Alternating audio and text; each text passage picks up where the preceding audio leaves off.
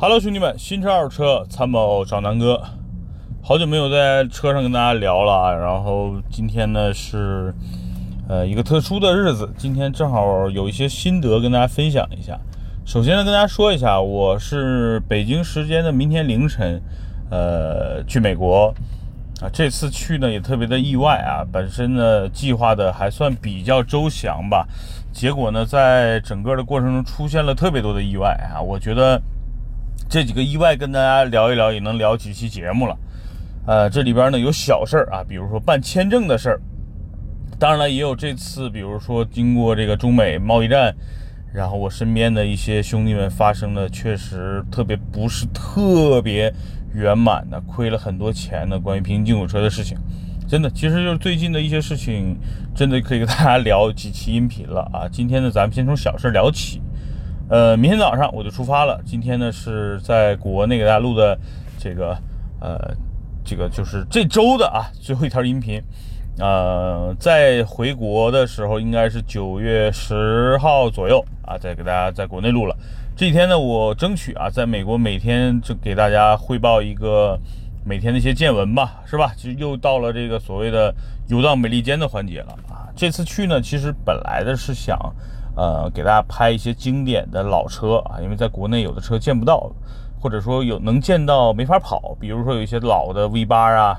啊老 V 八六点二的这个道奇啊，等等等等一堆车，其实准备的特别好，也做了，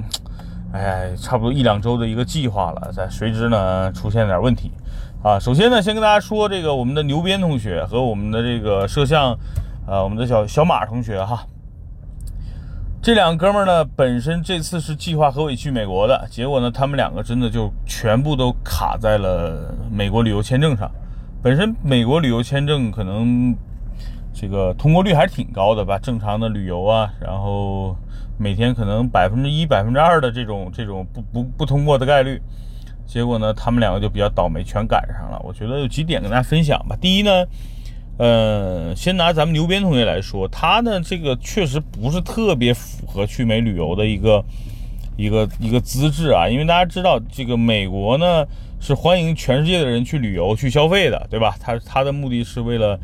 拉动本地的就业和这个旅游的消费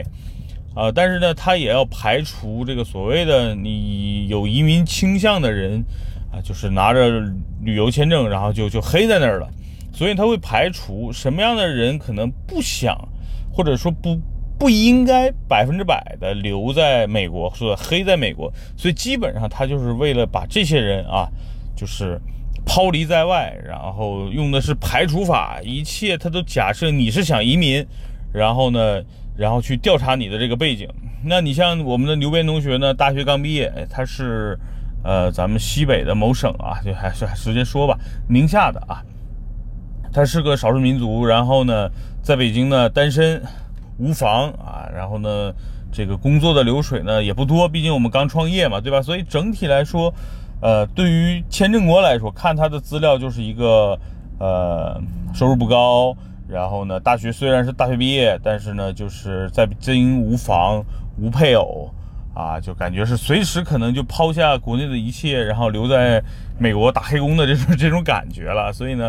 啊，签证官连续两次都给他拒绝了啊，因为他第一次拒绝之后，我是特别遗憾嘛，因为这次本来是特别想带着牛鞭去美国一起连拍摄，再加上这个我们去谈一天谈一些美国的业务啊，结果呢就没去成。第二次又被拒了，其实很简单，就是因为刚才说的，就是他在各个方面的这种表现会让签证官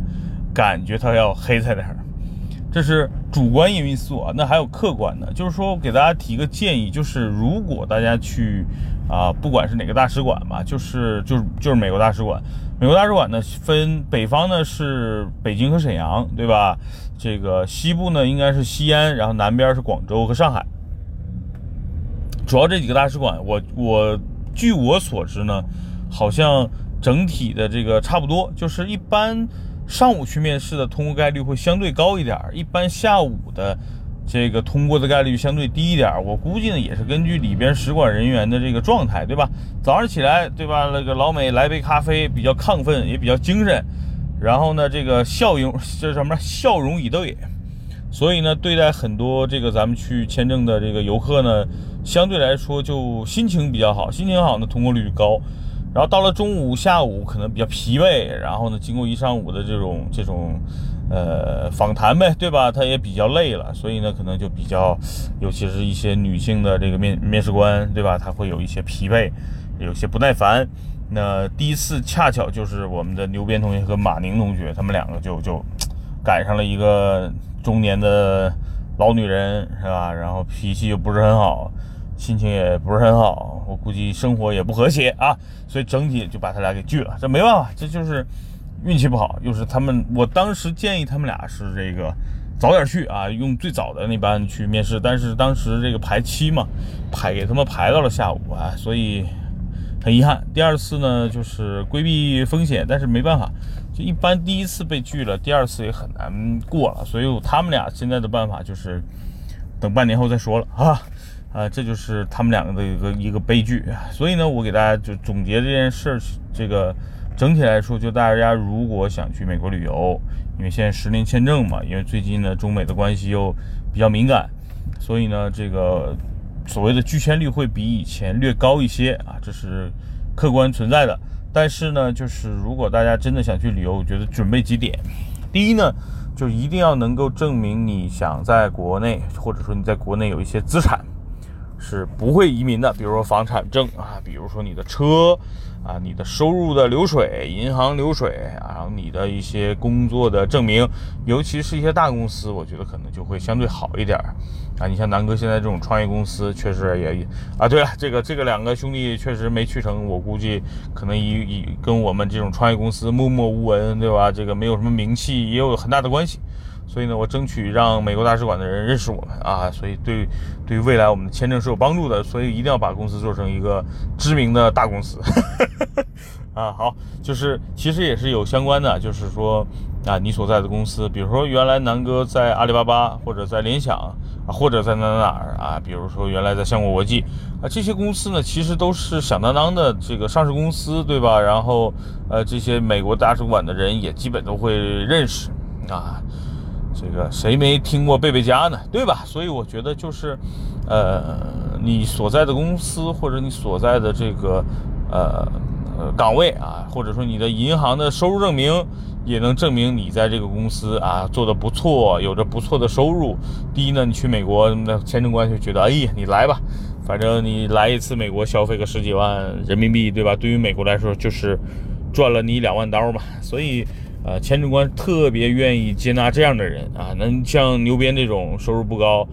然后这个又是单身啊，然后就是又没有任何出国经历的这么一个白本的一个护照啊，那就没办法了，就真的这种概率不卡不卡牛鞭卡谁呢？啊，所以仔细想想也不冤啊，这个你这绝对死的不冤这次啊，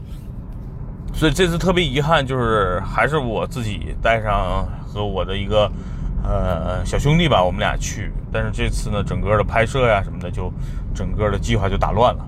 这是第一点。第二点呢，说说这个中美贸易战跟刚才说的这么一个一个影响。这件事情呢，我想放到下期节目，或者说我明天到了，或者明天到了美国再和大家聊。为什么呢？我想把当事人，就是我的这个兄弟，因为他是昨天在在北京啊，跟我简单的见了一面。确实跟我诉了诉苦，但是呢，就是因为我们电话嘛，就是呃见面的时候没说几句，他就接了个电话，紧急就走了。他说他今天回达拉斯，所以呢，就是相当于是他今天就已经回美国了，我呢明天走，所以呢，我们俩会在后天约好在美国见一面。所以呢，我想把整个见面的一些对话的这个录音呢，跟大家做一个分享，就是关于这次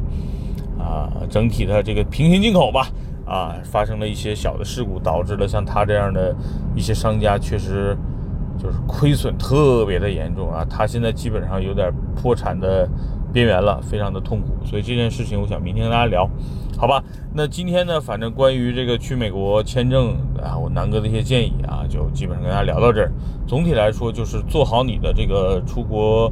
呃旅游的资料。如果说你没有任何出国的经历，想直接去美国，我觉得还是挺难的。呃，最好呢还是有机会去一些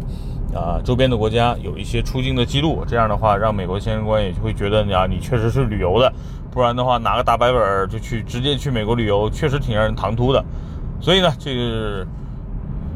嗯，最近去怎么说呢？我呢接接下来下一个计划呢，可能今年下半年或者是什么时候，我是争取想去一趟加拿大或者新西兰的。啊，所以呢，我会再次办一下这两个国家的签证，啊，有什么问题跟大家继续分享，好吧？今天呢，啰里吧嗦坐在车里，可能录音的效果也不是特别好，反正就是有感而发吧。确实这两天各种事情。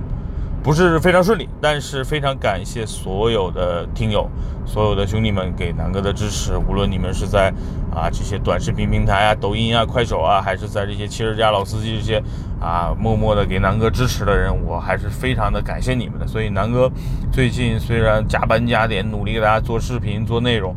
啊，